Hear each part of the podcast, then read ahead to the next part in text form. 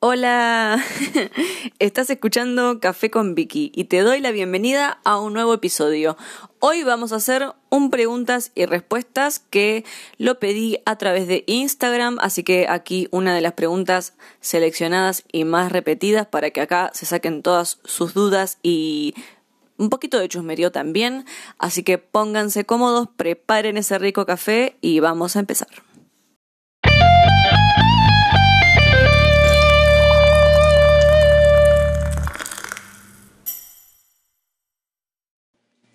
¿Cómo andan mis queridos oyentes? Bueno, espero que estén súper, súper mega bien por ahí. Eh, yo estoy acá muy tranquila, con novedades, con cosas eh, alegres y positivas. Pero bueno, Hoy no vengo a hablar de eso, vengo a hablar de que les propuse hacer un preguntas y respuestas, me parecía que estaba algo muy bueno, muy interactivo. Para los que no saben, hago las preguntas a través de mi Instagram, que es Vicky García Alonso. Así que bueno, vamos a empezar.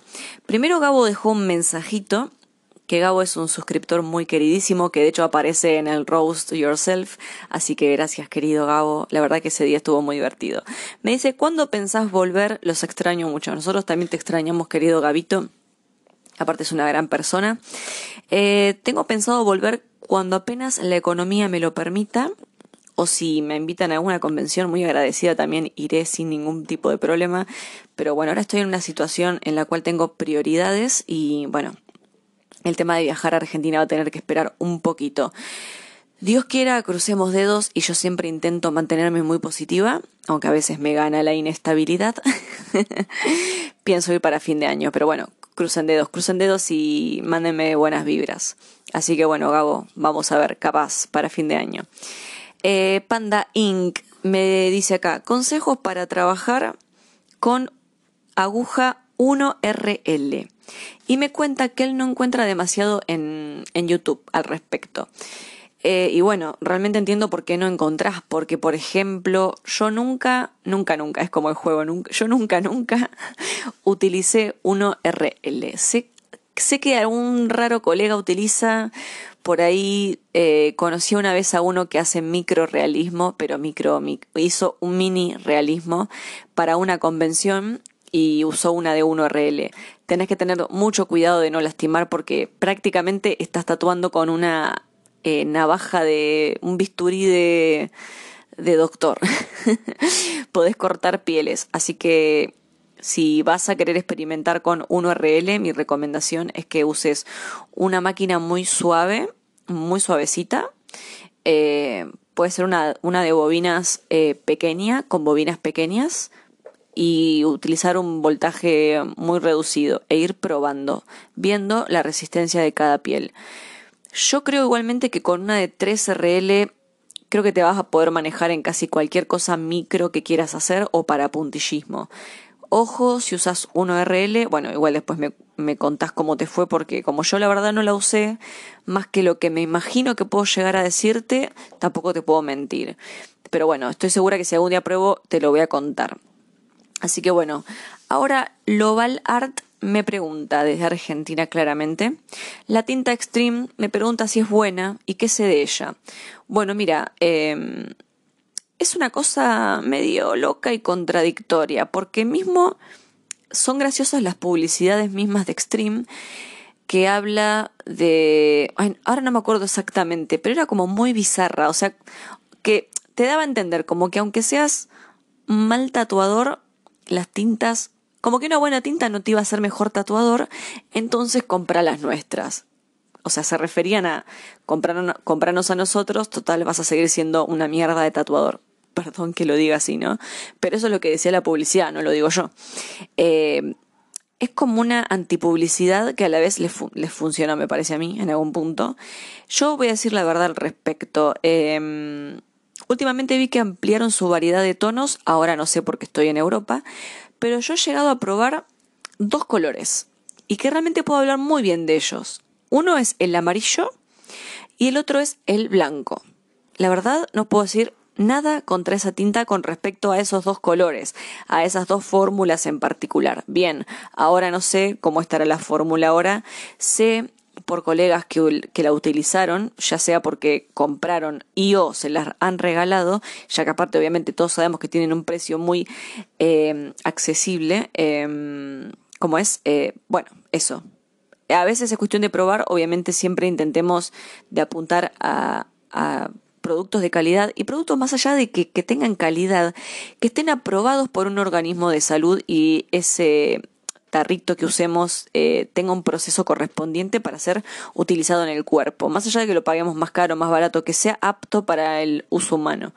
Y para el tatuaje obviamente, porque claramente chicos, algo que no es para el tatuaje no lo podemos usar. Bueno, como les estaba contando, tuve que frenar un minutito para hablar, yo por qué les cuento esto, ¿no? 100% sinceridad acá. Bueno, que estamos entre amigos, ¿no? Al fin y al cabo. Quiero que se sientan como muy cómodos, como que están tomando ese café conmigo al lado mío y charlando. Eh, cuestión, es que me vienen a dar buenas... Hoy, hoy es un día de buenas noticias, chicos, así que yo, yo les voy a transmitir mi alegría porque hay que contagiar. Cuando estoy del orto trato de, de no decirlo, o a veces sí para que digan, bueno, sí, soy un ser humano, chicos. hay días que me siento súper como el culo y hay días que me siento genial, hoy me siento genial, y son los días en que me gusta grabar y hacer este tipo de cosas. Bueno, volvamos. Yo les hablo desde mi perspectiva, yo probé las tintas eh, Extreme, la amarilla y la blanca y me parecieron excelentes. La blanca excelente, las vi curar, las vi curar perfecto. Eh, hay que ver, otros colegas probaron otros colores y dijeron, no sé, por ejemplo, mira, el turquesa está muy bueno o tal color cuesta mucho pincharlo, creo que el rojo también estaba bueno. Así que bueno, yo apoyo la industria nacional y creo que hay que dar una oportunidad y bueno, ante todo podemos probar, ¿no? Siempre que sea, siempre que tengamos la mínima seguridad de que es un producto que, que no sé, no va a matar a alguien de alergia. O sea, también, bueno, ustedes entienden, ¿no? Seamos un poquito conscientes. Y ahora vamos a continuar por la pregunta de Bibi, que me dice, ¿cuándo vienes a Neuquén? Acá en esta pregunta voy a generalizar todas las otras preguntas que creo que me han preguntado de México, bueno, por varios lados. Se agradece muchísimo. A mí me encantaría ir a todos lados, pero bueno, en este momento les hablo desde mi situación económica, física y etcétera, etcétera, de que se me súper complica movilizarme. Pero bueno, siempre estoy abierta a que si algún evento o lo que sea quiere invitarme, yo como súper mega dispuesta a, a, dar todo de mí mientras me den una mano como para el, para el traslado, básicamente, ¿no? Pero bueno, ya después, futuramente, si todo se acomodará, yo ya podré organizarme para ir a tatuar más seguido a Argentina y obviamente que extraño muchísimo, me súper cuesta estar lejos, hay días que no aguanto, o sea, yo creo que en eso voy a hacer un, un podcast aparte, porque de lo duro que es o sea, irse de, de tu tierra. Irse, entre comillas, chicos, hoy con la tecnología, con... Estamos... Está todo mucho más cerca, eh, tomarse un avión es mucho más accesible, no es que antes la gente podía pasar años sin verse, ahora no es así. Pero bueno, acabo de llegar y tampoco puedo pensar en, en ir ya de visita, pero bueno, ya todo llegará. Así que Vivi, cuando pueda ir a Neuquén, me encantaría, sería todo un placer tatuar por allá. Laurita pregunta, ¿vivís con tu marido o con más personas? Eh, ambas. Vivo con mi marido, obviamente, mi señor marido querido, y con más personas. Eh, hasta este domingo voy a estar viviendo en un, eh, en un barrio. Y bueno, a partir del próximo lunes, otra mudanza al barrio gótico. Y sí, también voy a compartir con más personas que no conozco directo. Acá los conozco a todos, los chicos son muy, muy buena onda. Casi casi que nunca están y bueno, es como que casi que vivimos solos. Pero bueno, ahora donde me mude, la verdad que no sé, no sé con quién voy a compartir y ya creo que haré un video de cómo se siente compartir con gente, que acá de hecho es muy muy común, es raro que te puedas alquilar un piso solo, aparte de que por los costos, por todos los papeleríos que te piden y demás. Así que bueno, para resumir, vivo con mi marido y con más personas. Em, la misma chica Laurita pregunta, ¿imprevistos viviendo en Barcelona que no imaginabas? Uf, mamita, todos, todos los imprevistos. Eh, la, verdad que vine con poca expectativa porque tampoco me quería súper ilusionar porque, no sé, tenía lindas propuestas antes de llegar y después encontrarte todo cara a cara eh, te pegas contra la pared un poco.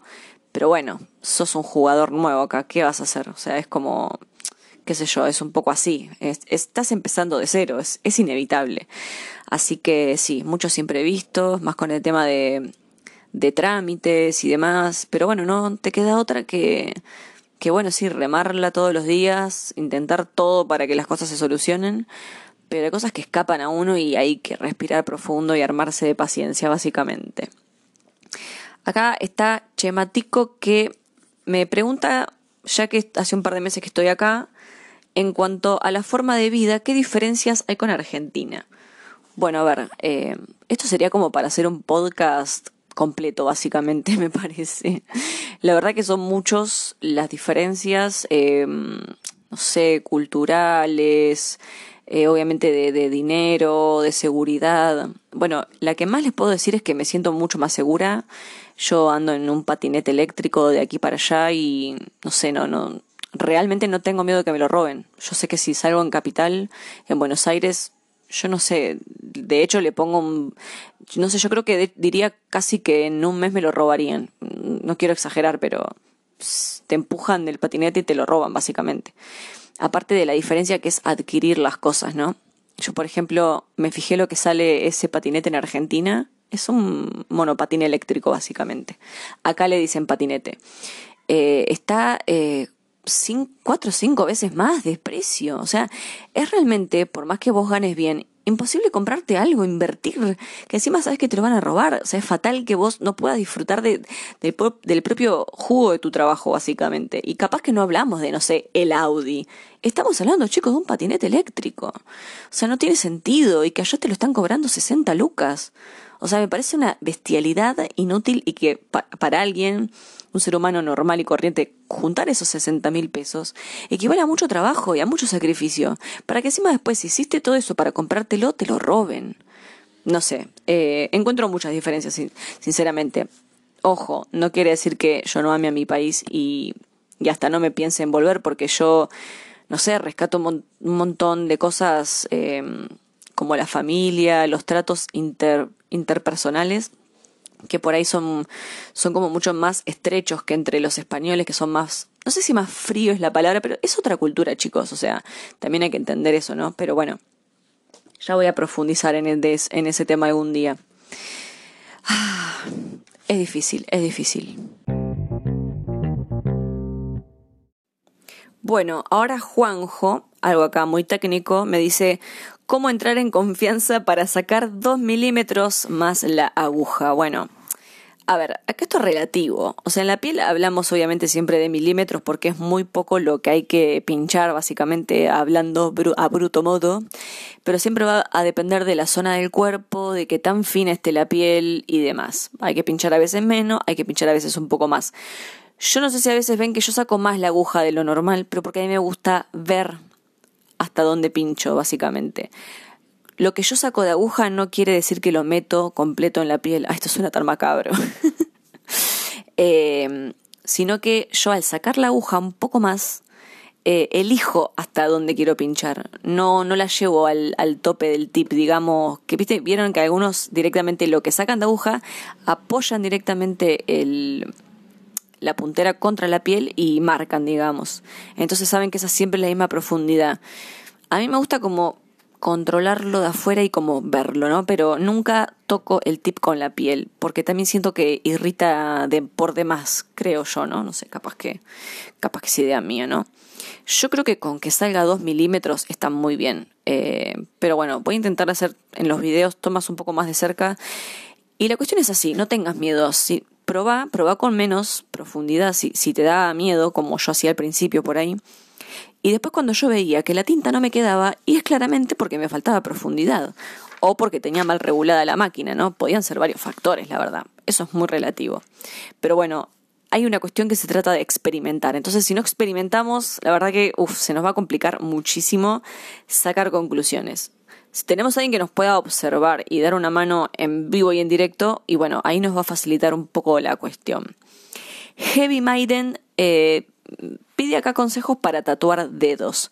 Bueno, yo no seré una gran experta en dedos, de hecho no tatué demasiados. Eh, pero básicamente mi recomendación creo que es no usar una aguja demasiado finita porque terminamos como cortando la piel, porque es una piel muy jodida la de los dedos. Eh, tiende a ser mucha callosidad, es como dura, ¿vieron? Y a la vez finita. Es, es una piel de mierda. Pero bueno, para que nos aseguremos de que quede la tinta, ahí sí vamos a tener que buscar un punto medio entre pinchar un poquito más potente para que quede. Porque vieron que los dedos como que o no queda o queda y, en parte se termina como explotando un poquito la tinta porque es una piel tan finita que encontrar ese punto donde tiene que estar el tatuaje es súper complejo. De hecho, una mi querida colega amiga Fresia lo suele hacer a mano hand pocket porque ella siente que puedes regular muchísimo más esa presión y lastimar muchísimo menos y que no se reviente. Así que bueno, voy a intentar algún día de estos hacer eso como para autoexperimentar el hand pocket en las manos, que creo que no sería una, no sería una mala idea. Y básicamente mi consejo mejor es no usar agujas muy finas, o sea, tipo de 7 a 9 9 estaría bueno. Diseños súper sencillos y con tinta negra. Ni se les ocurra meter color en los dedos porque, no sé, van a tener que retocar 100% seguro y no va a quedar. Es consejo de, de experiencia personal. Así que bueno, básicamente eso. Hice un video sobre dedos si quieren ver después en YouTube, eh, muy específico. Ese pregunta, eh, ¿cómo hacer líneas a color bien definidas? Bueno, hablemos de líneas de líneas de color. Hay un tema que una vez no me acuerdo quién me explicó y que dije, uy, sí, esto es muy coherente, la verdad, ahora entiendo. ¿Vieron que hay tinta negra para líneas? Bueno, eso quiere decir que la composición de la tinta no sabría específicamente cómo decirlo mm, en el tema, bueno, químico básicamente del proceso, ¿no? Si, no sé, qué sé yo, las moléculas del componente del color eh, son más reducidas y eso permite que la tinta, no, si, le, si les tengo que decir la verdad que les miento, pero sé que la fórmula es diferente porque hace que después no, no, se expanda tanto bajo la piel. Entonces, claro, para lo que es color, sí nos sirve que la fórmula sea como más liviana, básicamente. Vieron que son como más aguaditas las de, las de color, no son tan espesas. Y la de tinta negra de línea suele ser un poquito más, tiene un poco más de cuerpo la tinta, como más concentrada diría yo, a bruto modo. Eh, entonces siempre hacer línea con color nos va a costar mucho más porque se va, va a tender milimétricamente a expandirse un poco más, porque está hecha para rellenar, no para hacer líneas pero sí se puede hacer, sí se puede hacer y hay truquitos para hacer que se vea lo mejor posible. En este caso yo diría de también utilizar líneas no muy finas para que no nos quede como entrecortado, también de 7 para arriba, un 9 queda, queda lindo o más, eso a gusto personal. Y después tratemos de para líneas por lo menos utilizar, si queremos que se noten, ¿no? Si es un realismo a color, está bien que la línea se pierda, es la idea, claramente, ¿no? Pero si queremos hacer algo más tradicional con línea de color, eh, línea gruesa y usemos colores dentro de la gama más oscuros, ¿no? Vamos a usar un verde manzana porque, claro, cuando cure va a desaparecer prácticamente. Tratemos de usar un, verde tono medio, por ejemplo, ¿no? Siempre oscurezcámoslo un pelín más, cosa de que cuando cure y baje no nos desaparezca y tengamos que retocar. Claro, si no caemos en la misma siempre, básicamente, ¿no? Bueno, vamos a otra pregunta. Alueno Lima me pregunta, colegas que hagan full color en Cava, en Capital. Bueno, yo siempre les recomiendo a mi querida amiga, y anótenlo porque es una genia, arroba. En Instagram la buscan. Es una amiga que hace full color, trabajamos un estilo muy similar, así que pueden seguirla y quien quiera tatuarse en Buenos Aires, ella es mi mano derecha. Bueno, vamos a seguir. Liz, ¿cuál fue tu perforación más dolorosa? En realidad yo creo que las perforaciones como son tan veloces, no son tan dolorosas. Pueden molestar un poco más, un poco menos, pero de las que yo recuerdo, y más que nada por la cicatrización capaz, fue la barra industrial en la oreja, en el cartílago, que jamás creo que se me terminó de curar y me lo terminé sacando. Esa creo que fue la más dolorosa. No, por la no tanto por la perforación, sino más por la cicatrización súper mala que tuve. Y después creo que fue el Septum, que bueno, también es molesto y no tanto en el momento que es súper veloz, sino el posterior que estás como una semana o dos que tienes muy sensible ahí el cartílago mientras cicatriza y demás. Pero bueno, chicos, es rápido, así que no pasa nada, no molesta. Eh, pero bueno, esas podría decir que fueron las dos mm, más molestitas que tuve. Acá tenemos em, otra pregunta. Hija de las tinieblas me dice, ¿tatúas más en Buenos Aires o en Barcelona? Claramente tatuaba más en Argentina. Llevo 10 años tatuando en Argentina y bueno, sí, claramente tenía mi clientela, tatuaba todos los días, divino, pipi cucú. Y acá en Barcelona y yo acá estoy empezando de cero, entonces claramente no está pasando lo mismo que en Argentina. Y no pasa nada, es así y tengo que aceptarlo y buscar mi modo y moverme y eso chicos, todo se trata de esfuerzo y yo siempre pienso que si lo logré en Argentina, ¿por qué no acá? Entonces, para eso vine, para expandir mis, mis conocimientos, conocer gente, llevarme una experiencia y no quiero dejar de tatuar en Argentina porque yo quiero mucho a mi gente y, y sepan que, que voy a intentar ir lo más, más seguido que pueda. Acá también Flor y otras personas más me preguntaron qué pasará con tus mascotas, si me las pienso llevar o no. Bueno, acá hay un problema de que la mayoría de las viviendas no aceptan mascotas claramente.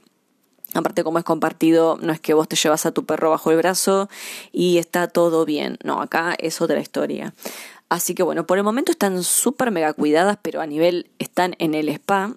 Ambas, Sakurita y Frida, obviamente que las extraño y cada vez que veo una foto he llorado, o sea, por, no, no, el drama de mi vida eh, con mis mascotas. Pero sé que están súper, súper mega bien, súper mega, mega, pero mega, mega, mega, mega cuidados. ¿eh? Están tipo, yo creo que mis mascotas deben pensar, ojalá que esta pesada no vuelva, eh, porque acá la estoy pasando re bien. De hecho, mi gato sigue siendo dueño de mi casa. Él no se movió de ahí. Porque, ¿qué pasa? También, hasta que yo no tenga decididas las cosas al 100%, yo no puedo estar de aquí para allá mudándome a lo tonto con, con mascotas encima sería muy irresponsable de mi parte y realmente sumaría un problema más a la situación. Así que yo, hasta que no esté segura qué voy a hacer, dónde voy a estar, si me voy a quedar o no, no puedo estar llevándolos y trayéndolos y estresándolos sin sentido. Así que nada, mis mascotas están perfectas donde están y me duele, a la vez me alegra porque sé que están bien, pero a la vez las quiero conmigo pero la verdad que estoy intentando hacer el acto menos egoísta que es pensar en ellas. Y uff, me cuesta hablar de eso, es como que, ay, no, no voy a llorar. bueno, sigamos otro tema porque me quiebro, chicos, me quiebro. La última, acá dice Reida, me dice, ¿tatuarás a Melo Moreno? Bueno, Melo Moreno es una youtuber, eh, que el canal es Yellow Melo, y la verdad es que me encantaría, pero no me da bola, así que si ustedes van y le dicen, che, culiada, ¿por qué no te tatúas con Vicky? Venga, joder, tatúate con, con la Vicky que te quiere conocer. Bueno, no importa, chicos. Las cosas las cosas que pasan es porque tienen que pasar y las que no pasan es porque claramente no tienen que pasar. Así que no hay que forzar la situación. Así que por ahora no la voy a tatuar. ¿Para pa que te miento? Así que bueno, espero que les haya gustado esta transmisión. Aquí pasé, aquí, ya estoy españolizada, perdón. Eh, pasaba por acá a charlar un ratito con ustedes que la verdad que los aprecio mucho. No sé, me encantaría un, un feedback de parte de ustedes. Creo que me pueden responder por acá comentarios. Escríbanme qué tal les parece. Cuéntenme de, qué les gustaría que hablemos. Eh, yo creo que esto sea mutuo, que sea de todos. Así que por favor, les exijo que cuando terminen de escuchar esto me dejen un comentario. Así que bueno chicos, nos estamos viendo en un próximo café con Vicky. Les mando un beso enorme, a darlo todo y es así, cuando las cosas no tienen que pasar, son por algo.